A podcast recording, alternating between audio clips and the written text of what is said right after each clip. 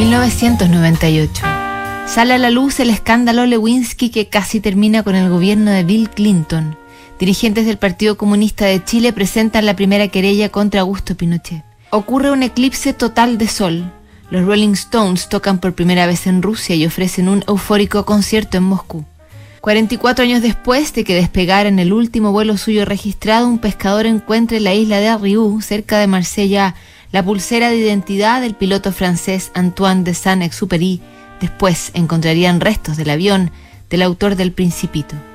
Y el autor mexicano, señalado como uno de los más influyentes del siglo XX, poeta, ensayista, diplomático, premio Cervantes y Nobel Octavio Paz, lo recordamos hoy con una carta que le envió a su mujer, la espléndida escritora Elena Garro, cuando el amor reinaba todavía en esos pasillos Después vendrían los desencuentros, siempre las infidelidades, rechazos públicos, iras profundas, cartas atroces.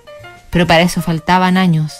En esta, Octavio ama a Elena y le dice, Elena mía, suena muy bien junto a tu nombre la partícula mía, lo mismo que la H, el que tú la tengas, nada más tú entre todas las Helenas, y el que la usemos como una especie de amorosa contraseña, de signo de nosotros, ata con un lazo nuevo, secreto e inefable nuestros, mi, ya atados corazones.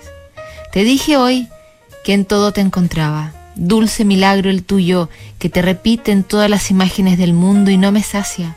Si alguna palabra es aplicable al amor es esta, insaciable, con la abstinencia y el exceso, pero yo nunca estoy en esa abstinencia de ti porque te encuentro dolorosa, alegremente, en todo. En este momento estás en una fiesta y yo me consagro a rescatarte de la superficial neblina que te esconde dentro de mí, pues estabas todavía, hace un momento, solo como un tierno presentimiento, como un júbilo que aún no estalla, una noticia azul que nos espera en el fondo del alma.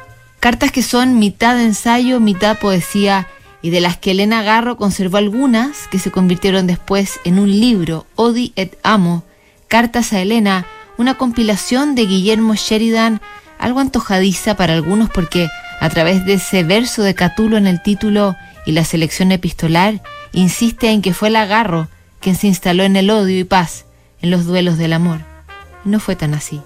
Revisamos una carta de Elena Octavio, mañana en Notables. En MBI Inversiones hay un valor fundamental que los define, el compromiso. Por eso, desde hace 25 años en MBI Inversiones, coinvierten en los mismos activos que recomiendan y por eso no tienen clientes, tienen socios